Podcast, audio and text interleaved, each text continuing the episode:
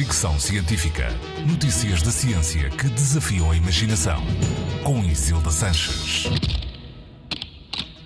Mais novidades da inteligência artificial. Vai entrar em ação o primeiro advogado virtual, ou robô advogado, como já lhe chamam. Criado pela startup do NotPay, este advogado é, no fundo, um algoritmo que vai aconselhar o cliente pelo telemóvel. O primeiro caso será em fevereiro. Terá que argumentar em tribunal contra uma multa por excesso de velocidade. Normalmente os telemóveis não são permitidos nas sessões de tribunal, mas tendo em conta que se trata de uma experiência, foi aberta a exceção para que os auscultadores sejam considerados auxiliares auditivos. A pessoa que será presente a tribunal já se comprometeu a dizer apenas o que o algoritmo lhe indicar. Já a empresa que desenvolveu este robô advogado comprometeu-se a pagar a multa se perder o caso.